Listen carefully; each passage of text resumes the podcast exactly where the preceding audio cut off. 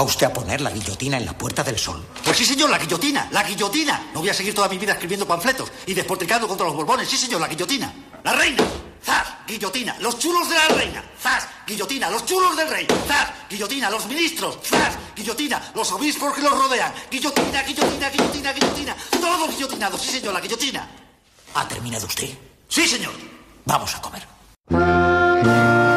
Welcome to Carne, Carne Cru- Cruda, Cruda, the album. Join us for danger, excitement, innovations, and Emitiendo desde los estudios Goody para toda la galaxia. En colaboración con el diario.es. Carne cruda. La República Independiente de la Radio.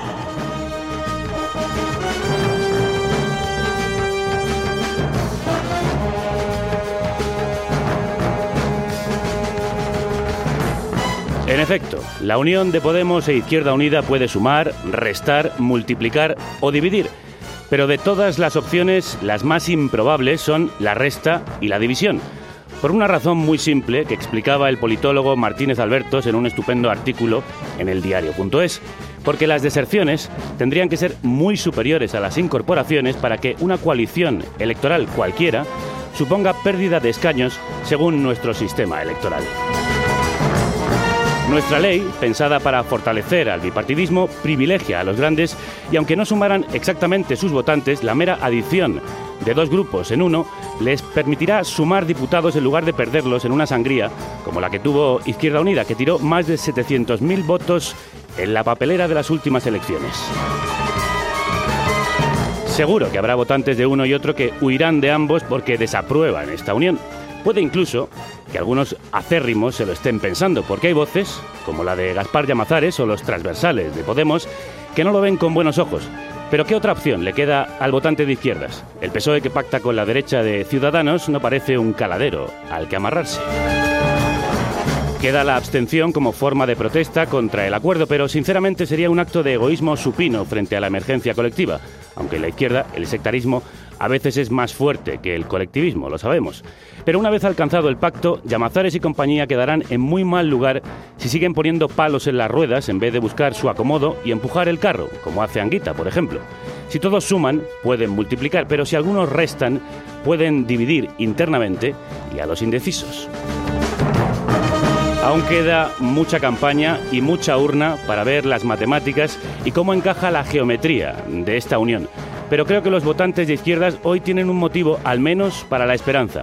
La unidad de la izquierda es un milagro solo comparable a la multiplicación de los panes y los peces. Solo por eso creo que puede provocar la multiplicación de la ilusión y los votos, porque es la demostración de que sí se puede cuando nadie creía que fuera posible. Hay que recordar cómo se habían tirado hasta ahora los trastos a la cabeza comunistas y podemitas, por no hablar de las seculares peleas del izquierdismo. No pocas veces las siglas Izquierda Unida eran un oxímoron chistoso. Esperemos que algunos no se empeñen en que lo siga siendo. Es una buena noticia que por una vez las izquierdas se vayan de botellines y no de botellazos.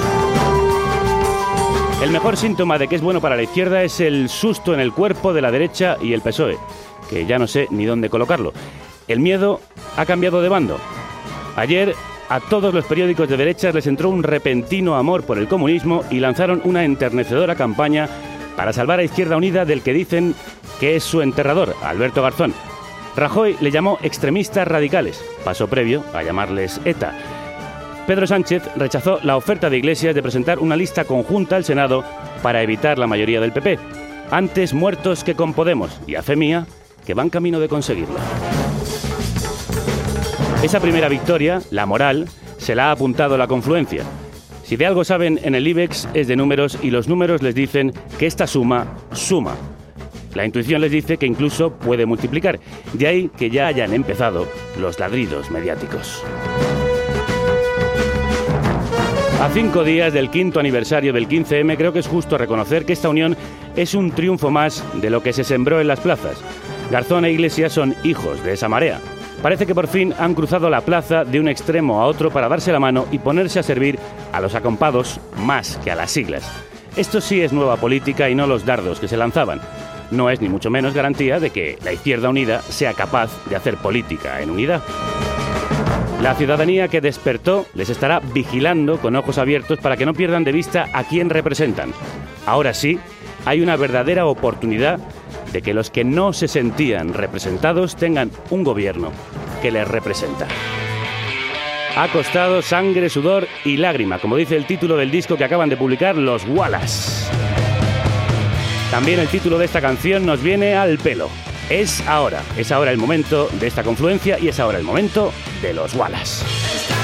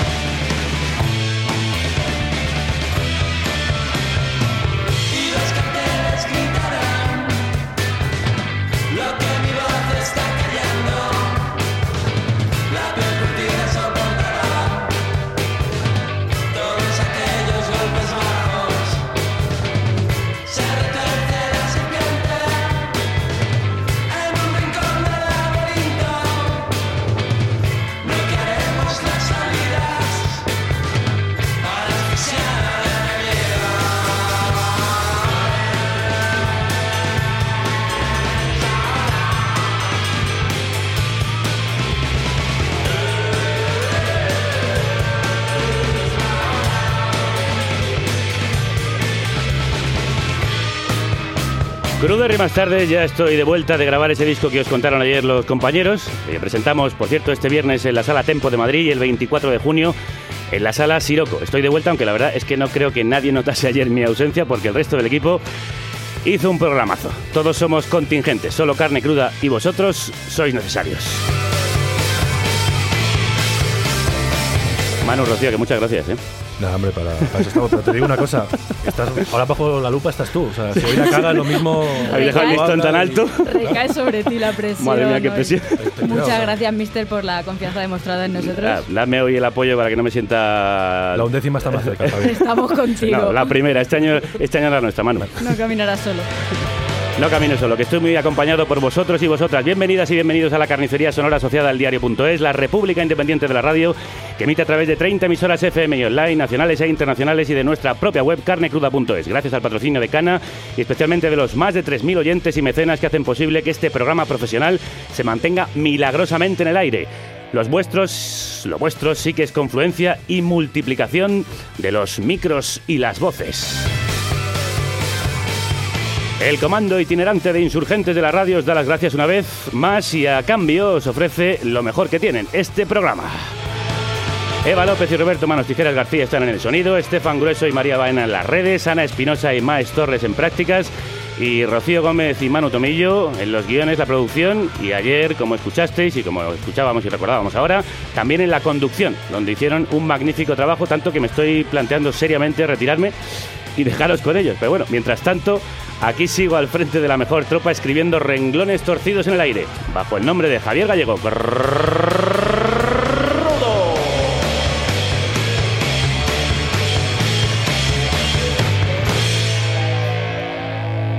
Es ahora, es ahora, es el momento de los Wallace, así escrito, los Wallace, W-A-L-A-S. Reconocidos hasta por el Guardian británico como una de las bandas de garaje españolas a las que hay que seguir la pista. Y vas a poder hacerlo este 13 de mayo en la sala Caribú de Albacete, donde estarán presentando este Sangre, Sudor y Lágrima. Sangre, sudor y muchas lágrimas se vertieron un 11M como hoy, pero no de mayo, sino de marzo. Concretamente, el 11 de marzo de 2004, España saltó por los aires. Cuando las bombas de unos terroristas estallaron en Atocha, matando a 191 personas e hiriendo a más de 900. Un inspector de policía fue la víctima 192 en la explosión del piso de Leganés, donde se ocultaban los asesinos. Por lo que se refiere a la circulación, el asiento de pantallas, buenos días. Hay que evitar la zona de Atocha en la medida de lo posible, por lo menos en los próximos... Confirmas que hay entonces muertos, ¿no? Cinco minutos han bastado a los terroristas para teñir de sangre la mañana de Madrid. Están, están entre los hierros del, del tren de cercanías. Han hecho explosión, 13 bombas ocultas en mochilas, cuatro trenes de cercanías. En estos momentos las eh, fuerzas y cuerpos de seguridad y el Ministerio del Interior no tienen ninguna duda que el responsable de este atentado es la banda terrorista ETA. La izquierda Berzale no contempla ni como mera hipótesis que ETA esté detrás de lo ocurrido hoy en Madrid. Tenemos una importantísima noticia de última hora porque una supuesta carta de la organización terrorista Al Qaeda enviada a un periódico árabe de Londres se ha atribuido la autoría de los atentados cometidos esta mañana en Madrid.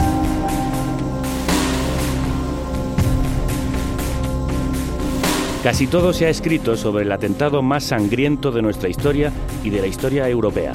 Desde los libros, reportajes y crónicas sobre las víctimas, los terroristas y el macrojuicio, hasta las oscuras páginas de la teoría de la conspiración.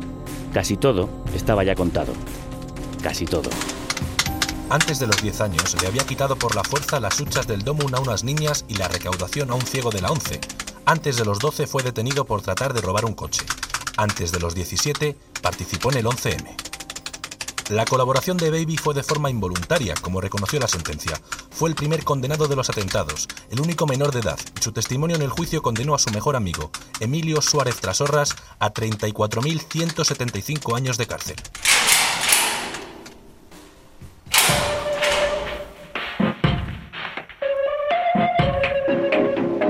Nadie había contado hasta ahora la historia de Gabriel Vidal Montoya, conocido como Baby y bautizado por la prensa como el Gitanillo.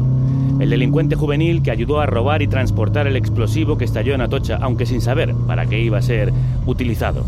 Tampoco le importaba entonces. Lo haces y no le das más vueltas. Así se lo explica al periodista Manuel Javois en Nos vemos en esta vida o en la otra, el primer libro que cuenta con el testimonio de Baby, una apasionante y vertiginosa crónica sobre ese sórdido, escabroso mundo de delincuentes comunes y camellos de Avilés relacionados a través del hachís con los terroristas que cometieron los atentados. Manu, crudas tardes. Crudas tardes, ¿cómo estás? Pues nada, encantado de tenerte aquí y Ya sabes tener la un- oportunidad. Ya sabes que es un placer siempre estar aquí. Pues tener la oportunidad de darte la enhorabuena por ese libro que he devorado con la avidez de las mejores novelas negras, porque eso es lo que parece. Sí, eso desgraciadamente es lo que parece, ¿no? Cuando, cuando la realidad no necesita de ninguna gota de ficción para, para presentarse de esta forma. Y, y en este caso, con 192 muertos de los atentados más sangrientos de la historia de España debajo, que es, que es al fin y al cabo en lo que consiste esta historia negra, ¿no? La gestación eh, bastante ridícula de- de unos atentados tan, tan sangrientos. Tan grandes. De todo eso vamos a hablar, de esta historia mm, no contada, porque la de Baby no había sido contada hasta ahora. ¿Cómo llega hasta ti? Pues eh, es un encargo de un colega mío de la redacción del, del periódico El Mundo, Joaquín Manso, a tra- eh, por el décimo aniversario de los atentados en el año 2014. Eh, él lo localiza, él se pone en contacto con, con Gabriel y, y le da mi teléfono para que yo empiece a hablar con él y tratar de entrevistarle. Eh, pasa que él me da calabazas, él no quiere hablar conmigo, él ya había rechazado participar en, en- ningún tipo de, reportaje con medios locales y también con medios nacionales, había tenido enfrentamientos con cámaras, es decir, eh, era un chico bastante buscado y, él no estaba por la labor de, salir a la palestra, pero me quedé con el teléfono y, bueno, pues empezamos a, afianzar una relación telefónica, una relación de confianza para que para que en cierta manera supiese que mi crónica iba a ser lo que finalmente fue, una, una crónica séptica, una crónica sin, sin opinión, es decir, sin, sin sí. ningún tipo de juicio de valor, eh, tampoco hacía falta, la verdad, por- tratándose de estos hechos. Y hace un año, un año y algo, pues se puso en contacto conmigo y dijo que, que, en fin, que, la- que le apetecía contar su historia, que le apetecía contar eh, su versión de, de los hechos, su vida y, y en cierta manera también sacarse de encima todo eso. ¿no? ¿Y a ti por qué te apetecía contarla? Pues a mí me apetecía contarla primero por, por lo mismo que nos apetece a los periodistas contar una historia, ¿no? que, que es una exclusiva. Es decir, es una historia, primero, que no ha sido nunca contada a nadie. eh, es el único menor que participa en unos atentados de esta, de esta proporción. Es, eh, detrás tiene una historia que en principio me pareció vulgar, una historia de delincuencia eh, habitual, eh, de un chico sin, sin trabajo, un chico sin, sin estudios. Y, en cuanto voy hablando con él, me apetece contarla y me apetece contarla además en forma de libro porque observo cómo todo tiene una lógica, ¿no? una coherencia espantosa y, y, no hay ninguna bisagra, ningún punto de inflexión, ningún hecho conmovedor o traumático en el, en el momento en que alguien pasa de, de, de, estar con sus amigos fumando un porro en el portal a estar transportando dinamita que, que sirve para colocar en unos trenes y matar a 191 personas. ¿no? Todo ese proceso, cuando él me lo cuenta, me lo cuenta primero con una voz bastante neutra, con, tal y como se presenta en el libro, encogiéndose de hombros y lo hecho, hecho está, y en fin, era lo que hice en aquel momento y tampoco es que me esté arrepintiendo excesivamente, pero sobre todo porque realmente me, me parece revelador ¿no? el, el, el, el, hecho de que todo siga una línea bastante coherente, que todo siga una estructura eh, casi te diría que narrativa en la que no hay tampoco nada que, que, que en fin, un, un, algo que le lleve a, a no hay casi te, ideología, no hay ningún tipo de religiosidad, ningún tipo de fanatismo, es decir, simplemente hay un nihilismo soterrado según el cual él hace lo que tiene que hacer porque su mejor amigo se lo dice y ya está. Es una tuerca casi de ese engranaje sin ser consciente sí. de que hay una máquina más grande, ¿no? Sí, pero bueno, que tampoco es que le importe mucho, ¿no? Porque, en fin, vamos a ver, hay una escena en el libro en la que, en la que ellos... Él es el chofer de los terroristas, él es el chofer del chino y es el chofer de los lugartenientes del chino y es él, con 16 años, el que lleva el coche a Mina Conchita para que ellos carguen los maleteros de la dinamita, se la lleven de nuevo al garaje en Avilés y la traspasen de un maletero a otro antes de que ellos emprendan el famoso viaje a Madrid, donde les para la Guardia Civil y demás. Eh, en ese momento, cuando tienen la dinamita metida en el coche, 150 kilos, eh, el chino se despide de él, de él, y le dice si no nos vemos en la tierra nos veremos en el cielo o si no nos vemos en, la, en esta vida nos veremos en la otra ¿no? uh -huh. le da 200 euros y claro tú dices joder vale para el bien no era, ¿no? Para reventar joyerías eh, demasiada dinamita, ¿no? Es decir, también puedes pensar pero en fin, eh, ya te digo que su, su, actitud es de no pensar en las consecuencias de sus actos, ¿no? Es, en ese sentido es una actitud muy, muy, muy peligrosa que puede servir para moverte en los barrios bajos de una ciudad de provincias del norte o puede servir también como parte involuntaria de unos atentados terroristas. Y esto que ha ocurrido en Madrid se ha visto también en Bélgica, se ha visto en Francia. Es decir, los terroristas también necesitan de esta gente para poder llevar a cabo sus objetivos. A mí lo que me ha interesado del libro creo que es la el núcleo de lo que cuenta Manu en, en, este, en esta crónica es esa cara B, ese grupo de delincuentes juveniles, comunes, habituales, chavales de la calle que nacen en un ambiente criminal del que casi es imposible escapar. ¿Cómo era el ambiente en el que se crió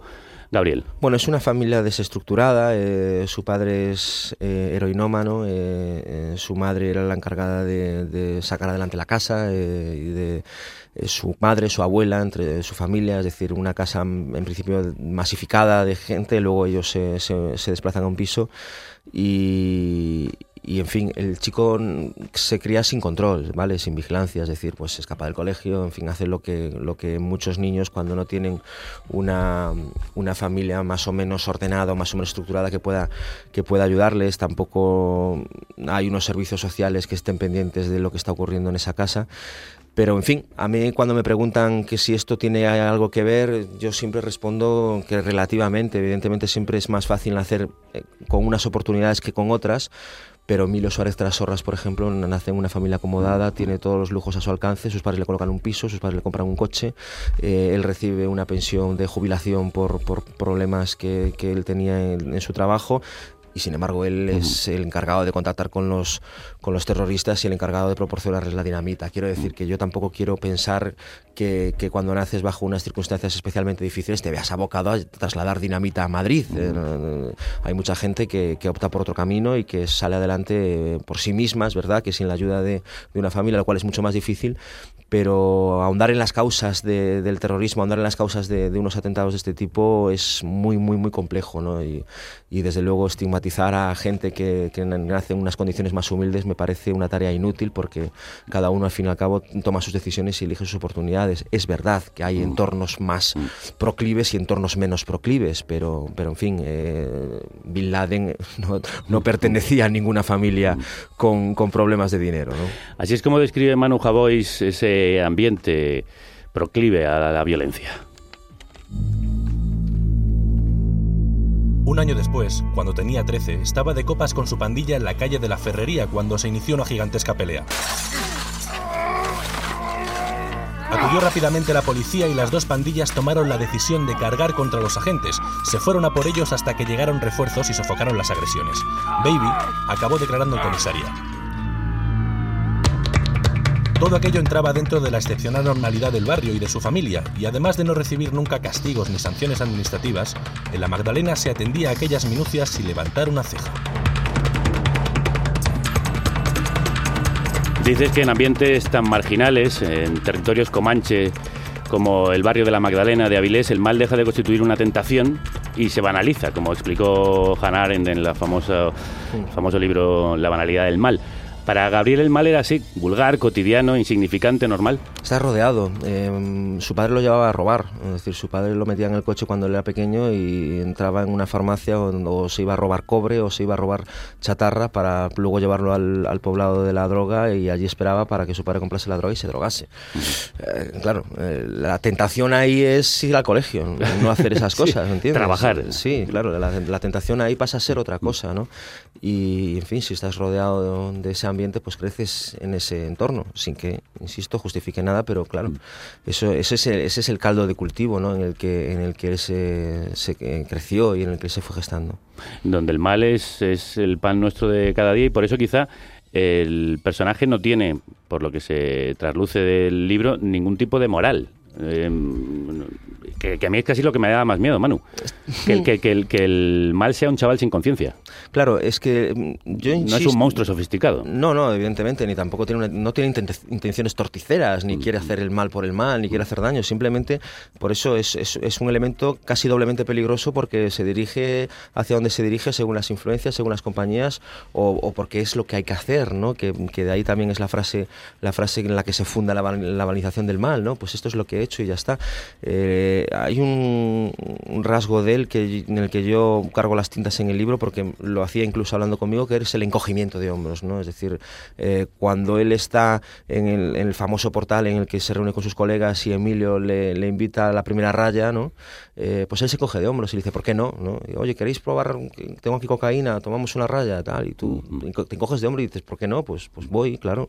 Eh, Oye, ¿te bajas una mochila a Madrid y tal? No pregunta ¿quién, qué tiene esa mochila y se encoge de hombros y dice, vale, claro, la bajo. Cuando vuelve y le cuenta a su mejor colega, el piraña, eh, oye, que te has llevado explosivos, que antes me lo ha ofrecido a mí, que esa mochila estaba cargada de explosivos, él se encoge de hombros y dice, bueno, pues ya está hecho, ¿qué voy a hacer ahora? Pues ya está, ¿qué más da? ¿no? Es decir, ese es esa, esa, ese desprendimiento, esa desafección por, por lo que le rodea. ¿no? Él cuando eh, lo persigue la Guardia Civil eh, en la autopista, cuando va camino de Toledo, le da exactamente igual ponerse a la velocidad que sea, ¿no? que tiene 16 años, que no, no sé, si- y era pequeño en aquel momento, no sé si llega a los pedales con dificultad y se pone a 200 y pico y se mete eh, una hostia que realmente no lo mata de milagro, ¿no? Pero también, pues, pues ya está, y cuando vuelve a Asturias y la bronca eh, su jefe, el capo, en plan, oye, ¿qué has hecho con un coche robado que puedes destapar todo con lo que estamos haciendo?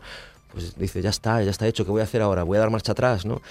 Ese tipo de actitudes, pues eso, siempre son muy peligrosas, pero además siempre suelen galvanizarse por parte de otros para, para, para, para esta vez sí llevar a cabo sus planes, ¿no? A este chico no le importa lo que, lo que se haga con la mochila, ni le importa absolutamente morir en una carretera con 16 años. No le importaba, pero sí parece que con los años por lo menos ha tomado una cierta conciencia y te dice una de las frases yo creo más significativas de las entrevistas que te ha concedido. Había que ver de dónde veníamos, qué infancia habíamos tenido. No es excusa, pero influye, ¿no? Sí, eso, eso, eso es lo que dice. Luego también él tiene un ejercicio descarnado de, de sinceridad que la verdad es muy, muy, muy, muy inquietante, ¿no? Y, y que yo agradecí como autor, no como ser humano, pero, pero él puede aprovechar este libro para de repente presentarse y decir pido disculpas, esto ha sido así porque a mí me han movido como una marioneta, estoy muy arrepentido y pido perdón a las víctimas. No lo, no lo hace. Él dice que, que bueno, que se arrepiente de lo que ocurrió, no, que, no, no de lo que él hizo, ¿no? Y, y yo no sé si en el libro lo incluyo o no, él a mí me lo contó por el ejemplo de la pistola, ¿no? Decir, Yo vendo una pistola a alguien y si ese alguien luego con esa Sí, pistola lo- mata, a lo- 20, lo cuenta. mata a 20 personas, pues hombre, me arrepiento de lo que ocurrió después, pero no de, no de vender la pistola. Claro, es un pensamiento bastante hipócrita. Es decir, Mm. si vendes una pistola, evidentemente no la vendes para abrir latas de conservas. Como si vendes eh, si 150 kilos de dinamitas, no es para mm, eh, reventar la joyería a Suárez, ¿no? Eh, pero, pero dice que si volviese a dar marcha atrás, si volviese a tener 15, 16 años y volviese a tener las mismas circunstancias de entonces, el mismo pensamiento de entonces, probablemente, y si incluso le di- dijesen que la mochila era para reventar los trenes de Atocha, que no sabría lo que haría. Que quizás a lo mejor podría hacer lo mismo, que él quería el dinero, que él quería estar ahí, que en fin. Eso, claro, te deja un, un mal cuerpo terrible, pero también por otro lado le da una dimensión a, a su confesión de otro tipo, ¿no? De, eh, pues es verdad, más sincera. Ya no quisiéramos nosotros tanta sinceridad, ¿no? Y nos gustaría un pensamiento más políticamente correcto, más ajustado a los cánones de lo que tiene que ser un ser humano. Claro, claro. Pero Pero es muy jugoso, como decías, para un escritor. Y no he podido evitar pensar en Capote y en La sangre fría mientras leía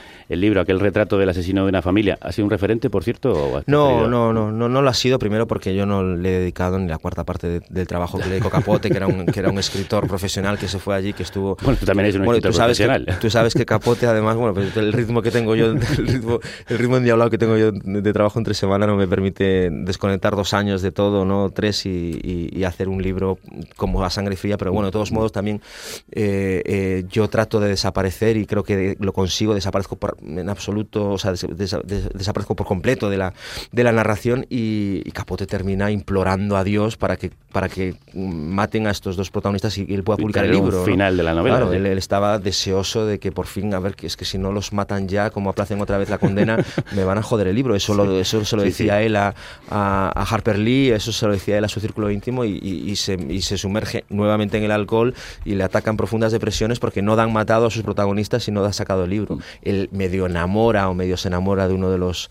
de uno de los condenados para extraer más información. Yo creo que la, la- la involucración de Capote es bastante, es bastante temeraria en la, en la, en la historia, pero bueno, el- luego el, el- tipo de libro y demás es, es otra cosa, evidentemente la sangre fría, sin que sea para mí un referente del periodismo de no ficción, porque hay, ya eh, digo, cuando el autor se mete dentro, la no ficción ya pasa a ser perturbada, pero evidentemente es una obra maestra dentro de un género. Ahora hablamos de cómo tú te has despojado casi de tu estilo y de tu voz para que sean las voces de tus protagonistas las que hablan, pero se sacaba a colación la cuestión de Capote porque a él le atacaron por dar voz al verdugo, ¿no?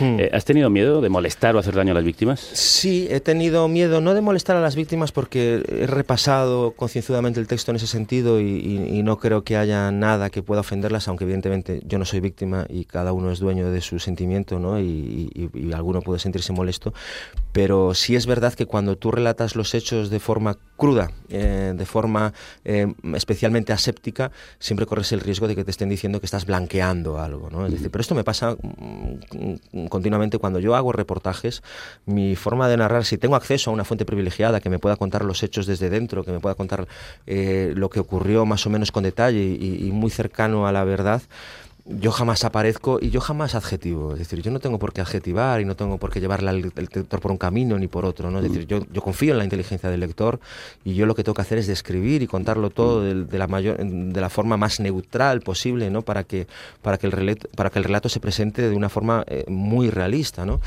Um, hace poco eh, publiqué en el país el reportaje de, de un hombre, de un, de un gallego, eh, que digo gallego porque, porque yo vivo casi en el pueblo de al lado y me llamaron para decirme, oye, que conocemos a este hombre que, que había secuestrado a Johan Cruyff, ¿no? que, había, que había entrado en su casa, que le habían cañonado la sí. cabeza, que, bueno, eh, me, me cuentan los detalles, me cuentan todos los detalles de la vida de este señor y yo los relato. ¿no? Y entonces digo, pues que dos días antes él cenó en- frente al mar, que, eh, en fin, doy todo tipo de detalles y luego cuento los hechos, lo- el suceso de la forma más de la forma más objetiva posible, porque para qué voy a mm, ponerle yo adjetivos a que un señor encañone a otro en la cabeza delante de su familia, es decir, ya me parece lo suficientemente grave como para decir, y de entonces llegó este hijo de puta, no, es decir, ah, pero ese periodismo existe, ¿eh? o sea, ese periodismo tendencioso existe, ¿no? Y, no hace falta, mm, para relatarlo no hace falta. Y sí tuve polémica por eso, ¿no? Sí tuve polémica por, por, por presentarlo de esa forma. Hombre, ¿cómo, cómo, ¿cómo puedes poner que cenó delante del mar y pues esa escena que casi parece hasta hermosa? Bueno, pues podría ser hermosa. Es decir, el, el- el- malo no es malo las 24 horas del día y de hecho a veces el malo solo es malo dos horas en su vida, que son dos horas fundamentales que le convierte efecti- efectivamente en una persona mala, pero la gente, eh, en fin, el- el- yo no puedo mm, eh, manipular los hechos para, para- para que el malo realmente lo parezca de verdad sombrío y tenga un parche y demás. Es decir, y en este caso tampoco lo he hecho, ¿no? Tampoco me hizo falta en este caso, me lo puso bastante fácil porque él cuenta las cosas sin ningún tipo de complejo y, y no trata tampoco de exculparse ni, ni de presentarse como una víctima así de vez en cuando, pues dice, oye, yo nací así, yo tal, pero no, no, no, no- consiste el libro en un proceso general de exculpación, sino de, él cuenta lo que ha habido, lo que ha pasado y no rehuye ningún tipo de responsabilidad, ni se le ocurre eh, se le ocurre dudar de la sentencia del, de la sentencia del juicio, ni, ni tampoco dice nada más allá de lo que haya ocurrido eh, luego en el centro de menores. Tú sí que has rehuido del- de los adjetivos, que quizá no tanto en tus crónicas, pero sí más en tus artículos de opinión, que son más lúdicos, juguetones e irónicos, Sí. y aquí has ido a un estilo más directo y más seco. Sí, cuando tienes información de primera mano, cuando tienes una buena información, yo creo que el estilo del autor no puede despistar al lector. ¿no? Eso, eso, es un, eso es un pecado que, que a veces también se incurre y, e incurro yo, ¿no? Pero, pero realmente, ¿para qué vas a ponerte a jugar con el lenguaje? ¿Para qué te vas a poner a hacer grandes metáforas? Alguna es necesaria de vez en cuando porque produce un efecto en el lector, pero si la información es muy buena, tú tienes que puntuar las frases, saber puntuarlas, presentarlas de una forma muy higiénica y cuando menos aparezcas tú, menos, menos vas a entretener al lector y más se va a fijar en lo que está ocurriendo. Y así el estilo acelerado, veloz, de thriller o road movie, te arrastra durante todo el libro. A Baby en aquella ocasión la cocaína no le impulsó a hablar, le concentró aún más en lo que le gustaba, que era el coche. Era joven, te metes lo que sea y aguantas lo que te echen. Sé que llovía, llovía un montón. Estaba todo muy oscuro y yo iba en el coche a toda hostia. Esa carretera además es jodida, ¿eh? Yo lo miraba y Mowgli dormía. Al llegar al embalse, los tres magrebíes se bajaron de los vehículos y, tras cruzar el puente, emprendieron rumbo a la mina con las mochilas. ¿Cómo es ahora Baby? ¿Ha rehecho su vida? Ha rehecho su vida. eh, yo cuando termino un trabajo me suelo desvincular bastante de ese trabajo. eh, como sabes que me dedico casi al artículo diario, pues lo entierro rápidamente y me pongo con otro. En el caso de este libro está siendo más difícil porque evidentemente hay, una- hay un trabajo de promoción. Sí hablo con él cada, no sé, dos, tres semanas, recibo alguna llamada, pues mm, cómo va la cosa y demás, pero no, no ha leído el libro. Eh, tampoco ha leído las entrevistas, está bastante, está bastante out, bastante fuera. No quiere. Y sí, supongo que también repasarlo o, o leer el trabajo le sabe además que no puede hacer nada. Yo no le envié ni el manuscrito, o sea, ni el original ni nada, ¿no? No, no porque además se me devolvería, supongo que subrayado y tachado por todas partes, así que evidentemente eh, ese era mi trabajo y, y el trabajo lo hice, el trabajo final lo hice sin él, ¿no? Con su testimonio, pero sin él. Eh, estaba viviendo en el norte, estaba viviendo en un pueblo del norte, él tiene una pareja y, y lo que sí le ha beneficiado mucho es que le ha cambiado muchísimo físicamente, le ha crecido un huevo. En el reformatorio pegó un estirón, él entró con 16 años, salió con 22 eh, y, y pegó un estirón muy grande y físicamente se parece muy, muy, muy poco a, se parece muy poco al chico que que ayudó a los atentados. Yo cuando lo conocí en Avilés y preguntaba por él, en, en su círculo, en su barrio, se le protegía. Se le protegía en el sentido, se le protegía de los periodistas, ¿no? cosa que tampoco me parece mal porque ya sabes que, que entre, entre colegas siempre hay mm, quien está dispuesto a, a llevar este caso de una forma más amarilla que otra. Y, y a mí se me pusieron problemas y, y preguntaba y malas miradas y dejadlo en paz, ¿no? que ha cumplido una condena, que era un crío que tiene derecho a, a reinsertarse y tiene derecho a, a rehacer su vida. Yo evidentemente no me hago responsable ni pongo la mano en el fuego por él. Eh, Desde que salió, desde luego, me parece que no ha estado metido en ningún jaleo, que no ha estado metido en ningún lío y tiene toda la pinta y toda la apariencia de, estar reinsertado en la sociedad. Ha tenido trabajos, trabajos precarios y, en la actualidad me parece que se encuentra en paro. En el libro cuento efectivamente que, es verdad que, que trabajaba en una empresa de paquetería, de mensajería y que la dejó poco antes de, de dejar de hablar conmigo y ahora mismo está en paro, me parece. ¿Y cómo le cuenta uno a su entorno, el entorno que va conociendo, que ha participado, Hmm. aunque sea involuntariamente, en el 11M? Hay una escena en el libro en la que él se lo cuenta así a su, a su chica, a su, a su chica actual, ¿no? porque unos periodistas lo, lo siguen para, para intentar cazarle unas imágenes. Él se enfrenta con ellos, con un pasamontañas y metido en un coche, ¿no? Eh, amenaza con atropellarlos y demás, y luego sube a casa de unos amigos en, la que está, en el que está la chica y empiezan a hablar. Y entonces la chica dice, ¿pero qué pasa? ¿Por qué, por qué te está persiguiendo la prensa? ¿no? Es decir, que, que- y entonces... ¿Quién él- eres? Claro, ¿quién, qui- qui- quién eres para que, que los periodistas estén pendientes de ti como, como si fueses una un famoso, ¿no? Y, él les dice, y él, él, empieza a contarle, ¿no? Empieza a decirle, pues eso, me imagino que tartamudeando porque no es una no es una información fácil de transmitir, menos a la persona con la que estás y de la que estás enamorado y con la que llevas a lo mejor ya unas semanas o unos meses. Y entonces le dice, ¿tú te acuerdas del 11 de marzo? Y ya claro que me acuerdo del 11 de marzo. ¿Y tú, tú recuerdas que había un chico que estaba impli- implicado, un menor que había colaborado y demás? Sí, sí, claro que lo recuerdo, era de aquí, de Avilés, ¿no? Y le dice, bueno, pues soy yo era yo, ¿no? Entonces, eh, él dice que al principio, pues, ella se queda conmocionada y le, le produce un impacto bastante grande y que, y que poco a poco, pues, van normalizando la relación, pero ya con esa, ya con esa información adicional y bastante trascendental, porque cuando empiezas una nueva vida, cuando sales de estar encerrado durante seis años, y además esos seis años coinciden de los 16 a los 22, que son fundamentales, ¿no? No solo físicamente, sino también mentalmente. Estamos hablando de un adolescente que de repente pasa a tener ya una vida de adulto, ¿no? de adulto joven. Y, y a su círculo y demás, eh, tengo la impresión de que si no se le pregunta, él tampoco lo cuenta. ¿no? Él cuando está viviendo en una ciudad nueva, desde luego no se presenta como, como, como el chico que, que ayudó a, a los terroristas del 11 de marzo, ni- de ningún modo. Luego yo creo que si llega el momento, pues lo dice porque tampoco es que le rehuya especialmente y una de las pruebas de que no rehuye es, la- es este libro, ¿no? el hecho de que haya accedido a, a contarlo. El libro en el que además habla, como tú ahora mismo citabas, de ese reformatorio donde pasa los primeros años encerrados, donde la violencia continúa hasta tal límite que el propio Baby dice haberla dejado toda allí. Baby cogió el colchón de la cama y lo puso contra la puerta, y al primer vigilante que entró le soltó un sillazo en la cabeza. Entraron más a por él, lo cogieron del cuello, lo maniataron y lo tumbaron en la cama con la rodilla en la cama, mientras él no paraba de insultarles. También les escupía en medio del forcejeo a un vigilante, dice Baby, se le fue la mano y el chico le dijo, mira a ver, porque a mí me da igual 192 que 193.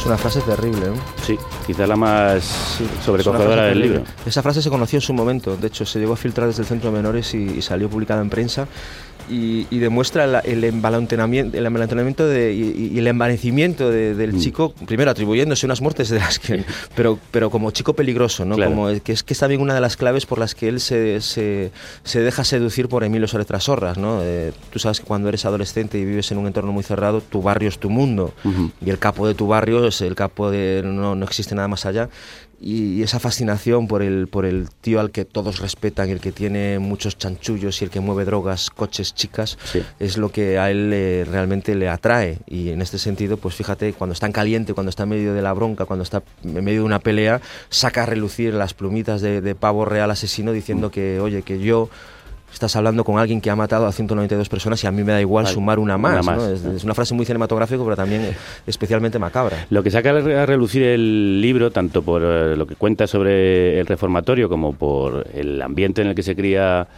eh, Gabriel, son fallas del, del- sistema, de la sociedad en la que vivimos. Eh, que el sistema de reforma eh, lleve a un chico conflictivo a, a serlo más aún, o a ser incluso a vanagloriarse de ser peligroso, o ese caldo de cultivo en el que al final estos colaboradores participan en la muerte de 192 personas, ¿no? Sí, sí. eh, en el caso, por ejemplo, de las, de las palizas de su padre a su madre, pues ellos salen de casa en varias ocasiones para irse a un centro de la Cruz Roja ¿no? y dormir allí. Eh, de hecho, cuento en el libro cómo, cómo fue fácil detener al padre porque andaba por la calle creo que con un cuchillo diciendo que la iba a matar. Y en el caso del centro de menores, eh, yo he estado leyendo sobre, sobre ese centro, que yo no sé si sigue abierto o no.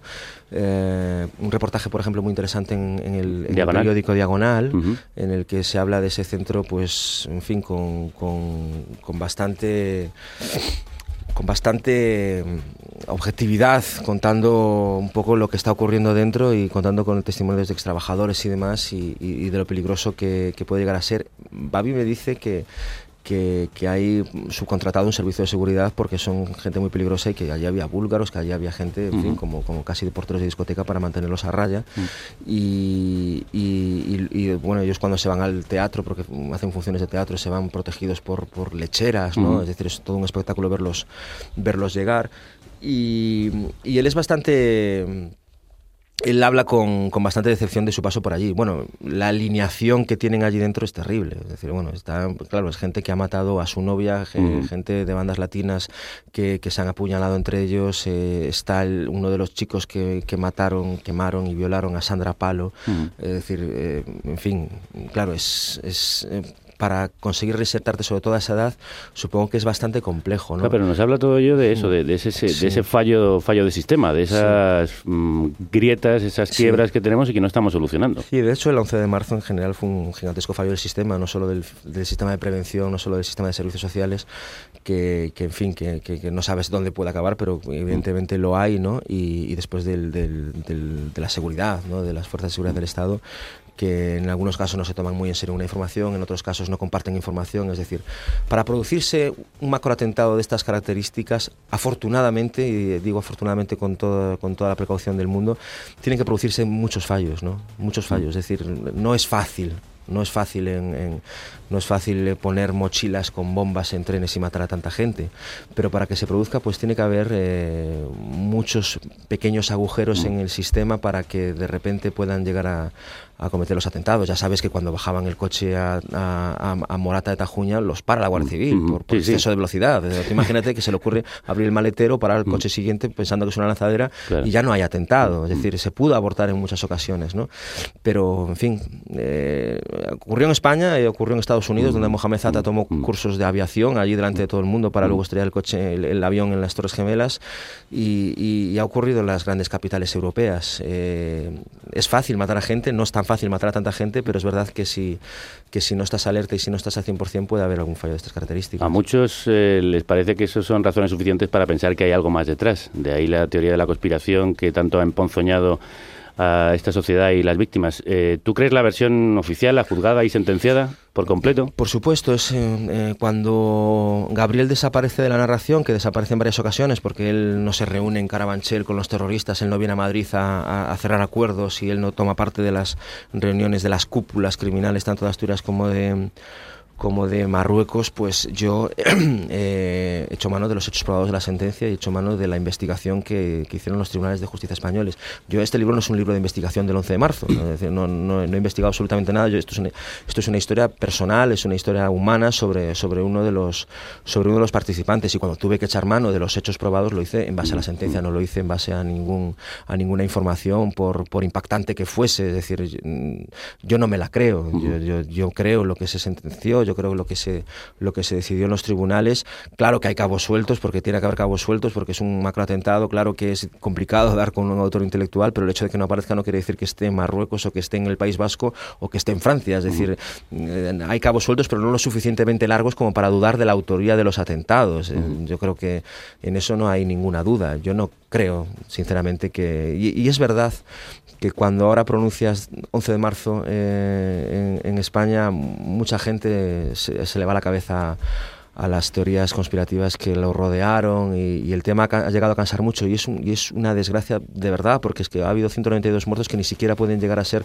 o manejados con tranquilidad en esa fecha por, por la división de opiniones o la división o el enfrentamiento político que produjo entonces. Y tú, Manu, que has trabajado en el mundo, que fue uno de los núcleos duros de esa teoría de la conspiración, eh, ¿Qué opinión te merece lo que hizo Pedro J? ¿Y cómo convive uno con un medio que, años después sigue publicando esas cosas? Bueno, yo eh, tengo que decir que un 11 de marzo de los que trabajaba, durante uno de los años que trabajé allí, hice una columna del 11 de marzo en el que, me, en fin, no, me ponía del, me ponía con la versión oficial, escribía la versión oficial y, criticaba, de hecho, un libro de Jaime Ignacio del Burgo en el que decía que los atentados pues habían removido el gobierno y habían colocado a Zapatero, en toda esta, toda esta retaila de, teorías y se me dejó publicar. El mundo siempre ha sido bastante respetuoso, muy respetuoso con la libertad de expresión. El mundo, cuando se producen los atentados y después en el juicio, eh, consigue información valiosa, consigue publicar eh, exclusivas de, importancia, pero servían a una causa, servían a un prejuicio ya impuesto y servían a una teoría que ya estaba colocada de antemano.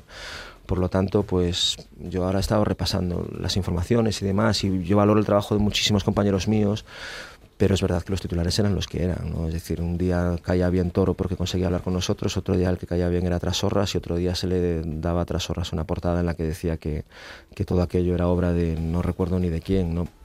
En fin, no, para entonces no trabajaba en el mundo. Yo nunca he tenido problemas en trabajar en el mundo y este reportaje hubiera salido publicado en el mundo tal, tal cual. Es decir, en ese sentido no hay ningún problema. Es verdad que luego la línea editorial respecto al 11 de marzo era la que era, se ha suavizado, se ha... ¿Tú alguna vez hablaste de eso con Pedro J no, o no has tenido ocasión? No, no, no, nunca, nunca he hablado de eso. Nunca he hablado de eso. Eh, yo sé que Pedro lo, lo, lo, tiene como caso abierto y considera que, que siga habiendo cosas que despejar, ¿no? Pero, en fin, eh, han pasado ya muchos años y, y, y, bueno, sigue habiendo muchos seguidores de, de, de estas teorías. Habiendo sí, pasa que fueron teorías muy, muy que han destrozado la vida de gente, como la de, tengo que recordarlo, el comisario de Vallecas acusado por el periódico que entró en depresión y cuya mujer se suicidó. Eh, y él mismo ha dicho que el mundo fue uno de los culpables de ese suicidio. Eh, ¿A ti te genera algún conflicto a veces la línea editorial del medio en el que trabajas? Un tema candente, además, ahora para muchos periodistas. sí. He tenido la fortuna, ¿sabes qué pasa? Yo me dedico a la, la opinión. La opinión. Eh... Oh, pues la opinión es un tema muy delicado, no, precisamente. Pues, no, pues, pues, te voy a decir algo. La, la, opinión a los partidos y a las líneas editoriales normalmente no le hace tanto daño como la información. Es decir, un partido político, yo, por ejemplo, le he dado muchísima. Eh, muchísima caña al Partido Popular, pero es mi opinión, ¿no? Es decir, eh, y, y, y, y, sentar cátedra eh, es una actitud demasiado pomposa de la que yo huyo continuamente. ¿no? Es decir, yo nunca doy un puñetazo en la mesa cuando escribo una columna, como tú dijiste antes, lo, lo hago con bastante desapego y demás, mm. y bastante ironía. Es verdad que la ironía hace, hace daño.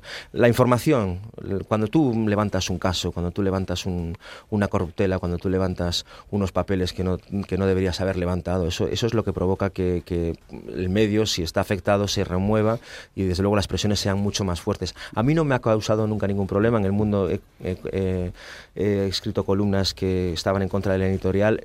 El mundo es famoso por albergar en, su, en sus páginas a gente de, con opinión de distinto pelaje y con el país me ha ocurrido lo mismo. Es decir, yo con el país no, tengo, no he tenido ningún problema. Me han quitado una vez el nombre de Pedro J en una columna. ¿no? Es decir, y, y se, me ha, se, me ha, dicho que me tenía que ir de allí por decencia. Claro, si yo me voy de, de los medios por, por cada palabrita que, que de, de, la bestia negra de turno que no pueda salir, pues tendríamos un problema. ¿no? Se nos ha puesto, tengo la sensación de que se nos ha puesto el listón eh, ético excesivamente alto. ¿no? A mí se me ha reclamado que desde los micrófonos de la cadena SER yo ponga a parir al propietario de la, mi empresa, al consejero delegado de mi empresa. Es decir, yo puedo opinar. Por la decisión que ha tomado sí, con puedo, respecto al yo, director yo del puedo diario opinar de eso, pero, pero hay, eh, yo no sé qué empleado español en cada mañana llegar a su trabajo, va al despacho de su jefe y le dice lo que piensa y se pone y se sienta en su mesa. Es decir, eh, yo puedo opinar de esa decisión y he opinado ¿Y además. qué opinas de esto? Dilo aquí en el micrófono. He opinado además en otros medios, no tengo ningún problema. Me parece una decisión desacertada. Yo creo que que prescindir de un colaborador como Nacho eh, es un error. A mí me gustaba escucharlo en las tertulias.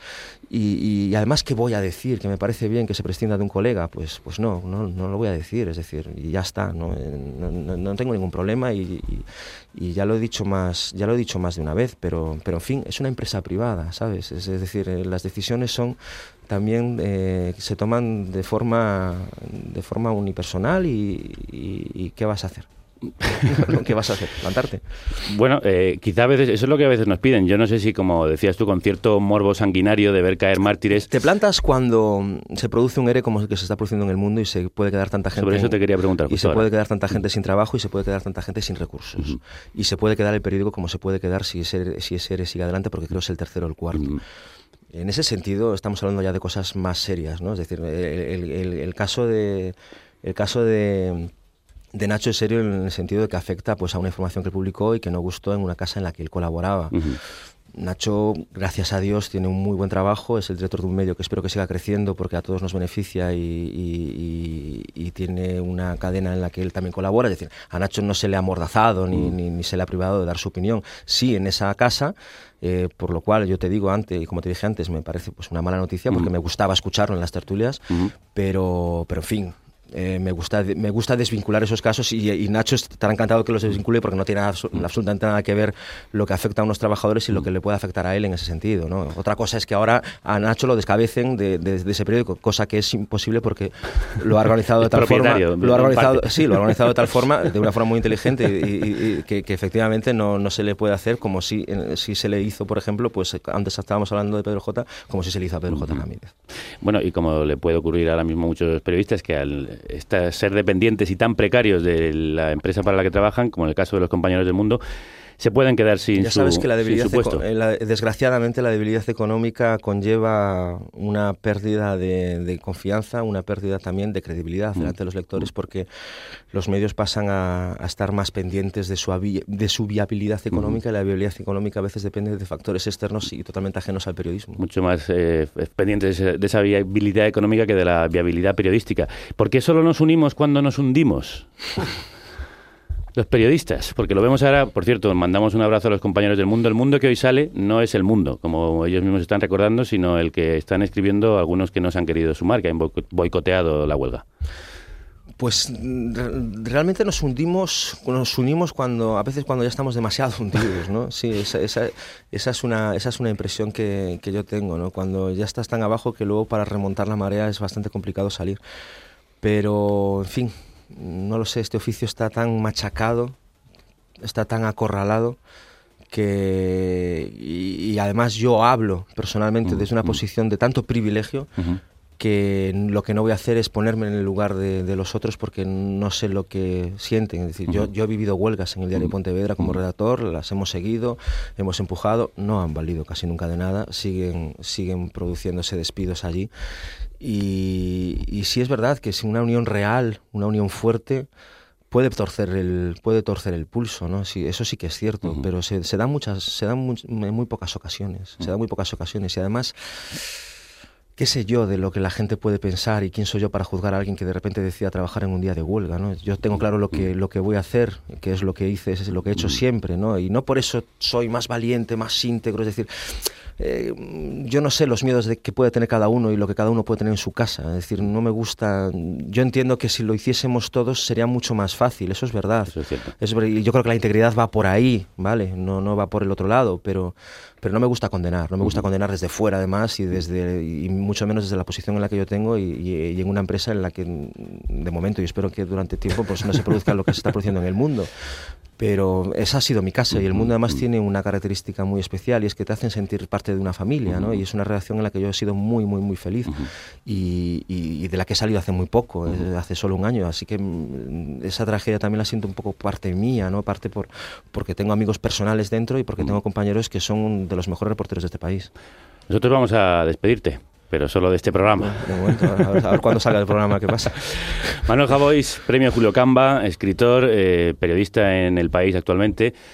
Nos vemos en esta vida, que en la otra no queremos En la vernos. otra no creemos, me parece, ni tú ni yo, ¿no? Ni creemos ni queremos vernos en ella. Desde luego. Abrazo grande, amigo. Un abrazo, chao. Te despedimos con un tema del imperio del perro sobre el mundo de la droga al que pertenecen los protagonistas de tu libro. Esto se llama Ácido, Polvos, Cristal.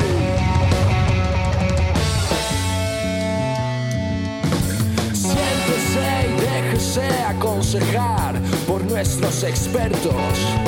Los suburbios que acaba de recorrer son un mero trámite hasta la felicidad. Tenemos todo lo que el mundo necesita para mantenerse vivo. Tenemos el poder oculto y ahora mismo se lo voy a mostrar. Ácido, polvoso, cristal, olvida tus problemas, te daremos otros. Ácido, polvoso, cristal, olvida tus problemas, cámbialos por otros. Por aquí han pasado todos los famosos, pero no podemos hablar. Nuestro compromiso es primordial, aunque puedo hacerle una señal. ¿Qué prefiere? ¿Rojos, azules o el nuevo? Dicen que va a revolucionar. ¿Le preocupa su futuro? Tenemos a Lola con su bola y lo que pueda comprar. Ácido, polvoso, cristal. Olvida tus problemas, te daremos otros.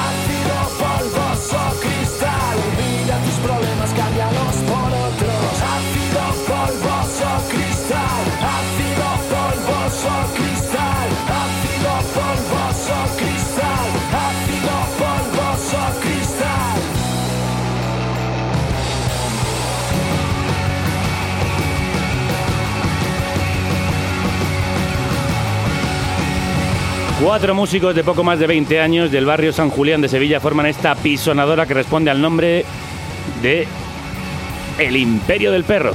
Muerden con colmillos de roca afiladísimos y ritmos cortantes como garras en un disco que esperábamos como agua de mayo, nunca mejor dicho, después de escuchar sus EPs anteriores que ya pinchamos por aquí.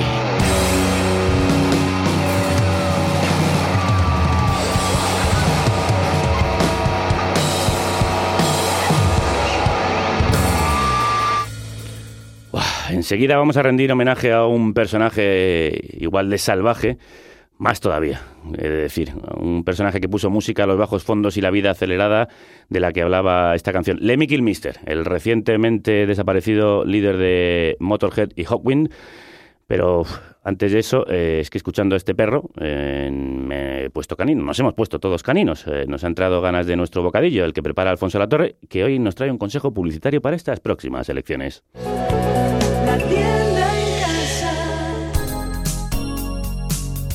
Hola, Susan. Hola, Richard. ¿A qué viene esa cara de preocupación, Susan? Ay, Richard, mi partido no consigue un pacto para gobernar. Por la ventana nos van a echar. No te preocupes, Susan. Tengo una solución para ti. ¿De veras, Richard? De veras, Susan, porque ha llegado Reelectator. Reelectator borra los sinsabores y todo será de colores. Si todo ha ido mal, Reelectator te da nueva cita electoral. No sé, Richard, no estoy convencida. ¿Y si los varones de mi partido quieren echarnos del nido? No te fíes de mí, Susan. Fíate de Reelectator. Una pasada de Reelectator y verás cómo ahuyenta a los varones como si fueran moscones. ¡Qué maravilla! Los varones quedan mudos. Es cojonudo. No solo eso, con Reelectator tu líder se presentará como el adalid del diálogo, aunque sea un murciélago. ¡Ay, mi Pedro! ¡Qué porte! ¡Qué guapo! ¡Qué renovador nato! Reelectator consigue para tu secretario general dos meses más de líder nacional.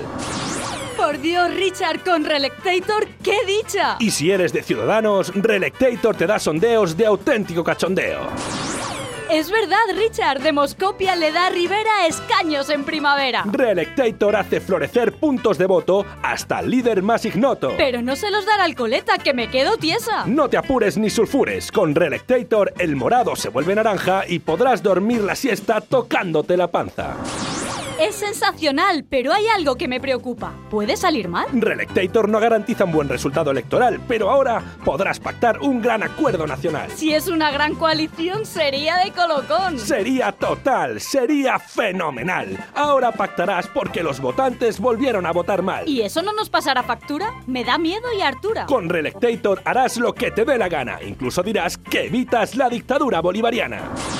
¡Ay, Richard, qué emoción! Voy a comprar Reelectator para llenar un camión. Y ahora podrás porque con Reelectator verás las puertas girar. ¿Las puertas giratorias? ¡Qué mareo! ¡Es una noria! Podrás colocar como si tal a un exministro en gas natural. Reelectator, la solución al impasse en un Plis Plus. Llama ahora al número que aparece en pantalla y aprovecha la oferta especial. Un Reelectator a precio de saldo y gratis, un debate a cuatro y una visita a El Hormiguero para bailar con Pablo Motos. Y además, si llamas antes de medianoche, te garantizamos un editorial elogioso del país y dos entrevistas amables en el programa de Ana Rosa. Hazte con Reelectator ipso facto. Y ya verás qué pacto. Por cierto, que nosotros tenemos otro consejo publicitario que hacerte. Quedarte. Síguenos en la red. En Twitter. Arroba carne cruda radio. Y en Facebook. Facebook.com barra carne cruda 2.0. Y a ver si nos pilla. Pues eso, ahí puedes ver todos nuestros contenidos y estar al día de la carnaza fresca que te sirven estos carniceros. Síguenos y a ver si nos pillas, que vamos muy rápido. Tan rápido como los Motorhead cuando aceleran o como el gran Lemmy Kilmister cuando le daba el bajo. A su memoria dedicamos el siguiente y sentido homenaje. Un libro, una película, un disco. Tres en uno. El planazo. Hace tiempo habíamos prometido este planazo especial para Lemmy Kilmister, una idea que se nos había quedado hasta ahora en el tintero, señor Mira, Sanabria. eh, crudas- Déjese de eufemismos, vamos a empezar bien. Si me invitan dos veces al año, ¿cómo no se van a quedar cosas en el Ay, tintero? Buenas pronto. tardes. Muy crudas tardes, sí. Pronto empieza usted a gimotear, Sanabria. Que si tiene escaso tiempo, que si le llamamos poco, a ver si se cree que su presencia nos seduce. Sí, claro, como que encerrarse aquí con usted a mí me embelesa con ese olor rancio que emana. Debe ser el sentido del humor. Sí, bueno, em- empiece pronto, ¿eh? que, luego, que luego se me queja. Y acabe rápido y lárguese presto. Eh, vamos a ello, pues.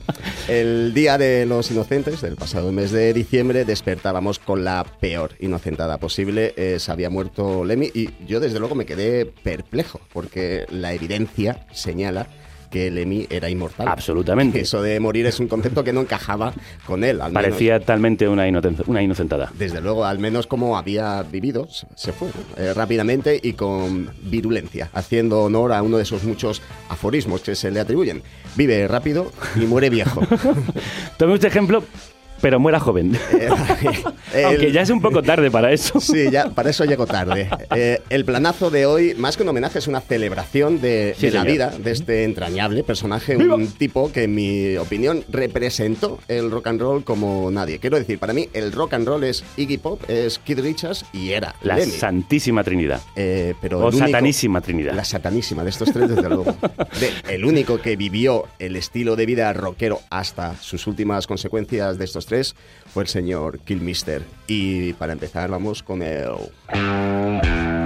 Planazo Lemi literario, o sea, Lemirario número uno, number one. Me quedo cada vez más sorprendido con Todo loco con mis juegos de palabras, sí, sí, lo sé. Tengo una genialidad que a veces me brota y me desborda, incluso usted. Pues como una avalancha que cabe encima. El plazo Lemirario, aquí lo tenemos fácil porque solo existe un libro en castellano sobre Lemmy, sobre Motorhead y más. Pero sobre Lemmy es la autobiografía editada por la editorial Spop el año pasado. La célebre White Line Fever en inglés, escrita por Lemmy y la periodista Janice Garza en mil, no, en mil, no, 2002. Y lo que encontramos aquí es exactamente lo que esperamos. Un relato cínico y cachondísimo de las andanzas de Ian Lemmy Kilmister, con su estilo inconfundible, directo y sin tonterías. Iba a decir otra cosa, iba a decir...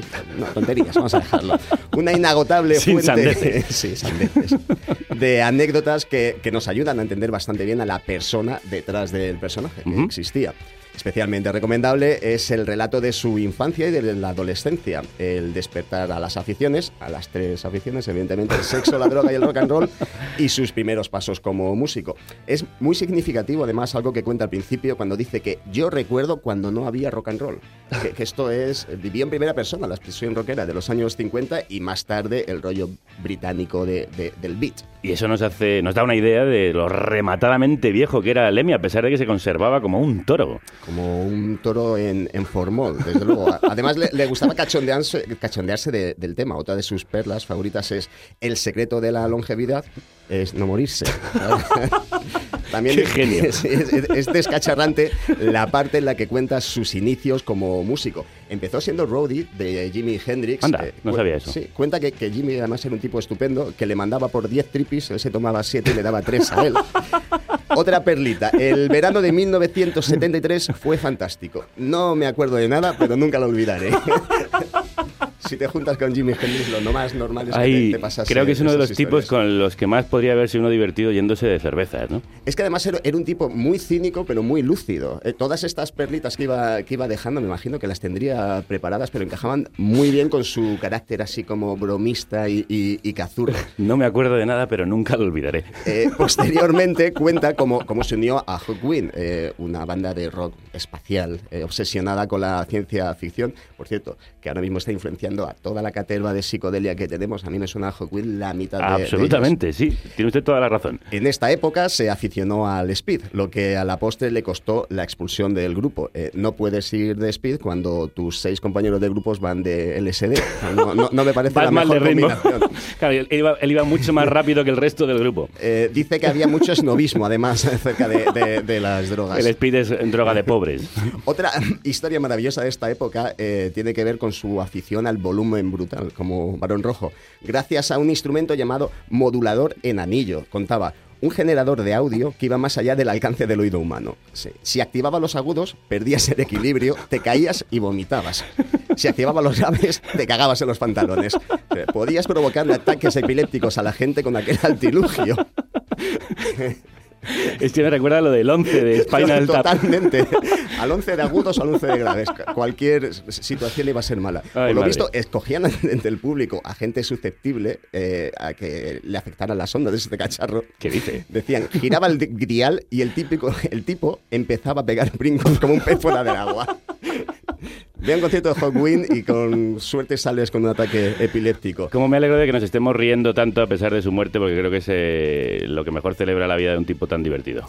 Seguimos hablando de- del libro, decíamos, eh, la autobiografía editada por, eh, por Espop. Eh, avanza cronológicamente a lo largo de la historia de Lemmy, eh, como crea posterior Mo- Motorhead eh, y alcanza un éxito razonable y deja otras desopilantes historias como una que nos va a contar Manu ahora.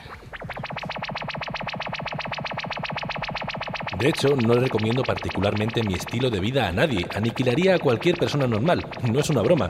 Te contaré por qué lo sé. Allá por 1980 decidí hacerme una transfusión completa de sangre. Ya sabes, el mismo procedimiento que, según se rumorea, le hicieron a Keith Richards. En principio parece una buena idea, renuevas por completo la sangre de tu cuerpo sin tener que pasar por el estrés de la desintoxicación. De modo que mi representante y yo fuimos a consultarlo con un médico, que me hizo unos análisis y nos transmitió la mala noticia. Necesita saber esto, dijo. Una transfusión de sangre pura le mataría. ¿Qué?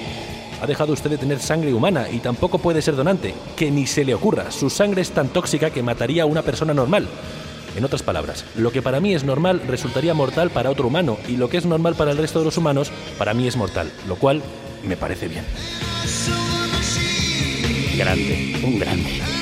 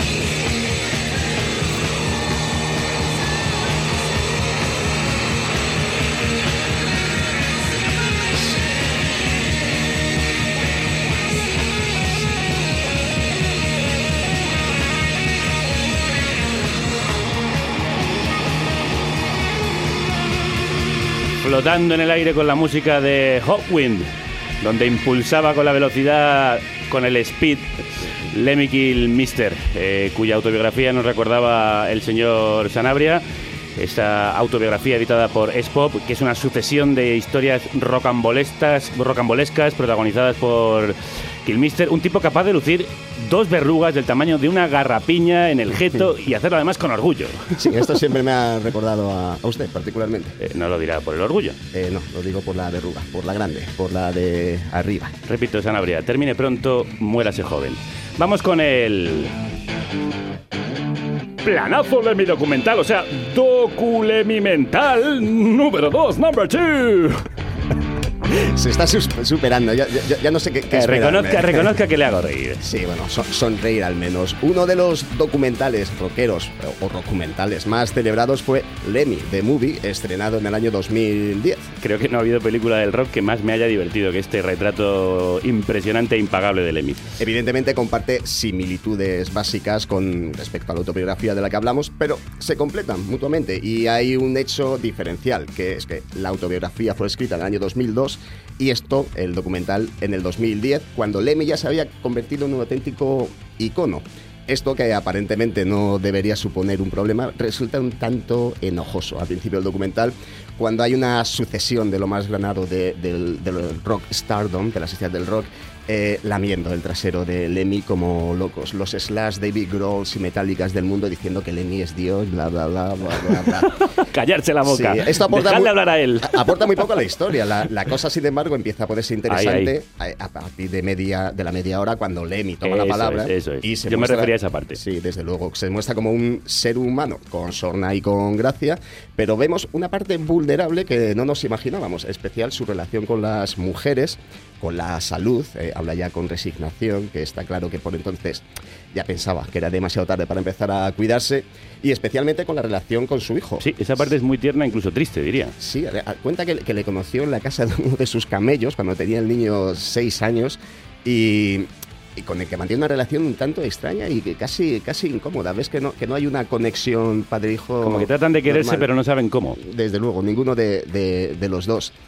Em, Además, eh, se ve ahí el, su famoso apartamento, ¿no? Por dentro, que es un auténtico museo de coleccionismo militar. Vivía absolutamente obsesionado con la Segunda Guerra Mundial. Sí, no olvidemos que, que- que creció en plena posguerra. eh, la casa es un cuchitril donde no se puede dar un paso, pero tenía una colección apabullante de artículos relacionados especialmente con el nazismo, con banderas, puñales, cascos, insignias. Por eso, de hecho, se, se le ha acusado en muchas ocasiones de simpatizar con el nazismo, nada más lejos de la realidad. Es que yo creo que siempre ha habido mucho sensacionalismo con su afición a coleccionar material militar y especialmente nazi. Y todo ha sido siempre muy sacado de, de contexto.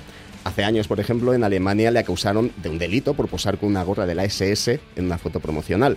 Eh, Lemmy siempre se defendía, decía, desde el principio de los tiempos, eh, los malos han tenido los mejores uniformes. Napoleón, los confederados, los nazis, tenían uniformes increíbles, eran las estrellas del rock de su tiempo. No es nada nacionalista, no me digas que soy un nazi porque tengo uniformes.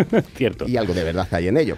En el documental explica perfectamente su postura. Eh, merece la pena porque lo que vemos es un tipo que siempre hizo las cosas como le dio la gana, con quien quiso y cuando quiso. Y además la jugada al final le salió bien, que no es lo más, lo más habitual. Un artista con una actitud impecable que no hizo ni una sola concesión a la galería y yo con eso me quito el sombrero ante el Aquí nos quitamos los dos el sombrero que Lemmy llevaba, que nos hemos puesto para hacer este espacio. Y para rematar, eh, era un comediante con un humor negro y un veneno en la palabra que nos dejó aforismos tan directos como ese que dice que si crees que eres demasiado viejo para el rock and roll, es que lo eres.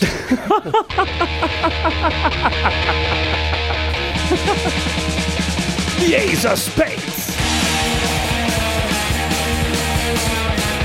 El de espadas, el temazo de Motorhead.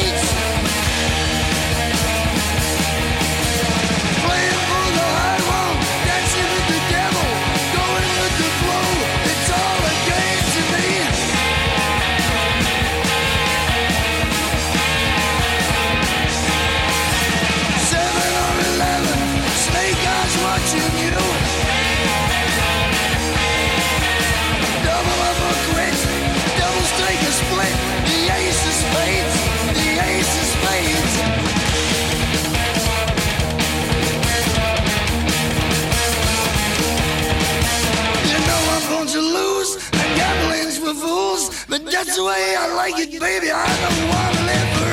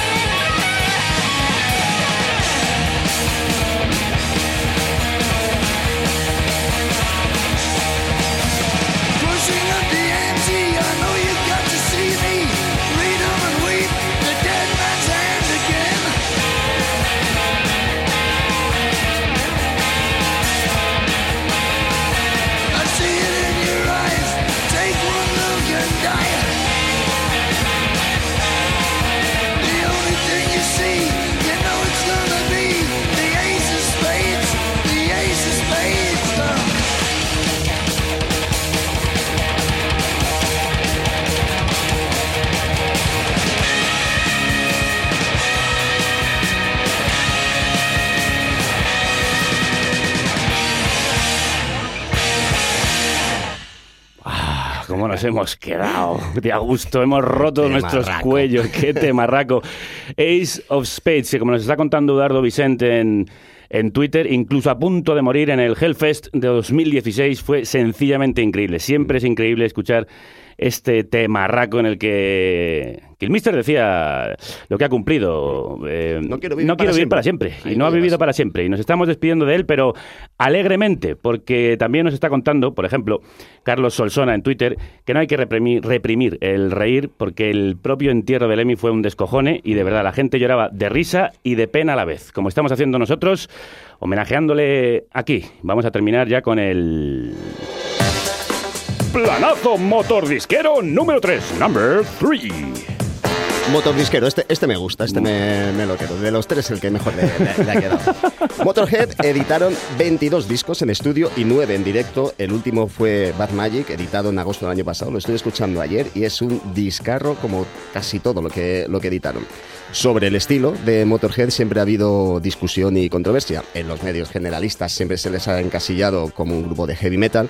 Eh, aunque Lemmy nunca estuvo de acuerdo con el encasillamiento. Mm, yo tampoco. Tampoco hizo mucho para, para combatirlo, pero bueno, se relaciona bastante con el ambiente y algunos discos tienen ese toque metálico indisimulado.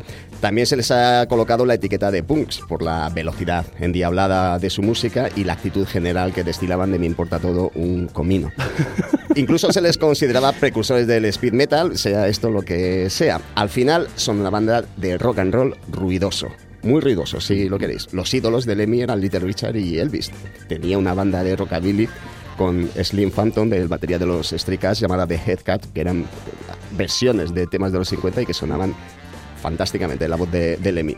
Es muy difícil elegir un disco porque es que resuma la esencia de la banda, pero me voy a quedar con el primero que tuve de ellos y que posiblemente es el que más éxito tuvo, el primer directo No Sleep Hammersmith, editando en el año 1981 y que curiosamente llegó a ser número uno en las listas británicas. Un directo. Eh, grabado Pensé casi directo tenían. Jo, es que en esta época además era- era- eran tremendos. El, el trío original que sonaban como una pisonadora. Este disco está grabado casi íntegramente en Newcastle y, bueno, en Newcastle en el 81 tenía que haber un, un buen público de, de heavy metal. Muestra la formación clásica de la banda, decíamos, con Fase de Clark a la guitarra y el cafre de Phil Taylor a los tambores, que era el tipo que mejor toque les dio, yo creo. Eh, un impacto sónico comparable a un bombardeo y una colección de clásicos inmediatos como el que vamos a escuchar para despedir el planazo dedicado a Lemmy, la canción que además da nombre a la banda Motorhead en esta celebración que hemos hecho de la vida de Lemmy Kilmister. ¡Viva! Larga vida a su memoria. Motorhead. Lemmy Kilmister.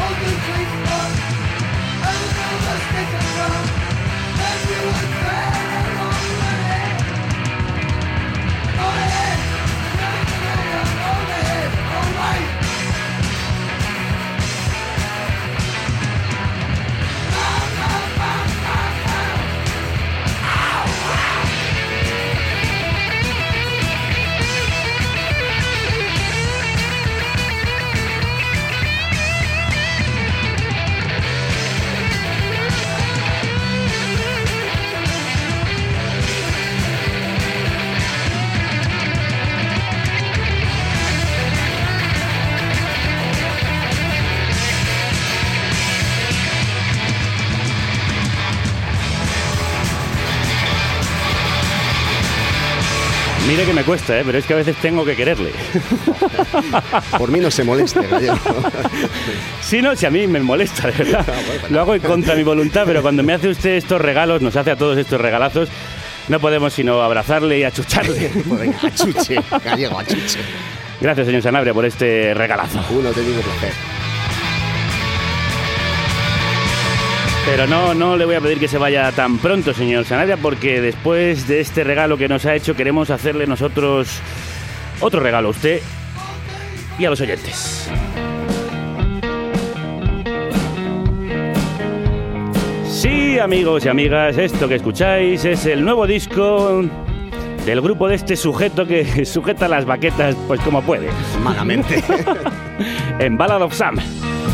Que así se llaman. He escogido un tema que yo creo que le describe, que de hecho pienso que es autobiográfico. Ballad from a Stalker. Balada de un acosador, que es lo que es usted para mí. que no pretendía insultarle, ¿eh? No, se- será de las veces que le llamo.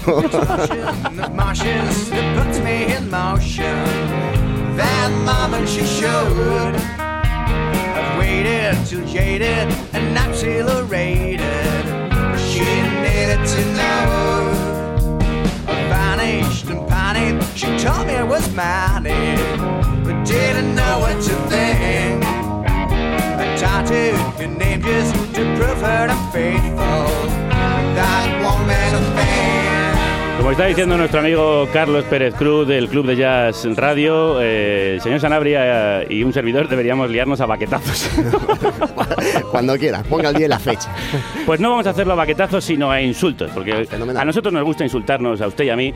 Y entonces le hemos pedido a los oyentes que quieran llevarse el disco, el flamante nuevo disco de Ballad of Sam, este Sometimes I Win, a veces gano, que nos envíen los mejores insultos que se les ocurra. Y, y la verdad es que han estado- están siendo geniales. eh, tarambana. Tarambana, me lo quedo. Eh, eh, es usted un destripaterrón, eh, señor Sanabria, un calimero. Es usted, ¿qué le digo yo? Un mangatrenes, revirado. eh. Véngase usted para acá que vamos a insultarnos Sí, como sí, Dios manda.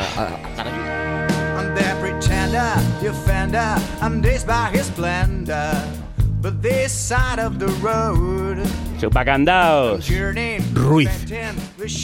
Donald Trump. Lechuguino.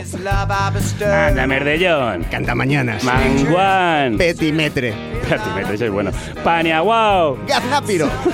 Chamugas, quítese de medio. Tarambana, ese ya está repetido. Cachafaz, este es nuevo. Cachapaz, me encanta. Es usted, Germán Terch. Pepero. Le han llamado ustedes eh, Germán Terch. Estulto. Zascandil. Ah, pusilánime. Paduato. Quita de ahí. Fusero. Perillán. Gilipipas. Abrazafarolas. Esgarramantas. Ectoplasma. Come vainas. Cachifle. Anda, caraculito, apártese. Eh, tuercebotas. Palurdo. Harto sopa. Mea pilas. Lamecharcos. Ruiz. Peina ovejas. Malandrín. Botarate. Mequetrefe. La verdad es que cuando os ponéis a insultar os quedáis solos. Madre de Dios, ¿cómo estáis? Yo me voy a preguntar 5 o 6 para más tarde. Vamos a terminar con este. ¡Somalandrines! He tenido alguno que, que me gusta mucho en mi pueblo que es bilibajo. Bilibajo. Las dos cosas. Bilibajo. Pues mire, es que usted además es, es las dos cosas, Billy bajo.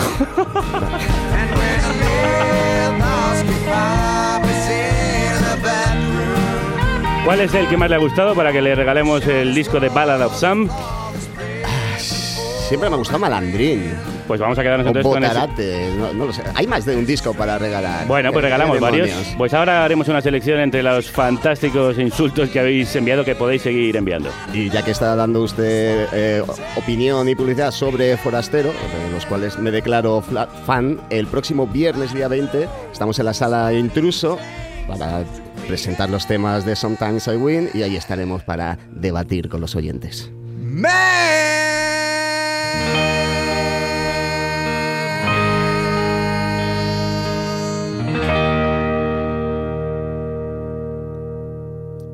Chapó este final, ¿eh? Muy bien. Se ha quedado. ¿Cómo le han quedado a ustedes estos temas, eh? Eh, justo donde no hay batería, es lo Venga. que más le gusta a usted, ¿no? Sí, esa es la parte que claramente me parece que funciona del tema. Y cuando usted se calla también es cuando funciona el programa. Así que cállese un poquito que vamos a despedirlo. Bueno, ¿por qué no me ayuda a despedirlo? Venga, malandrín. Venga, vamos allá. Que la radio Os acompañe.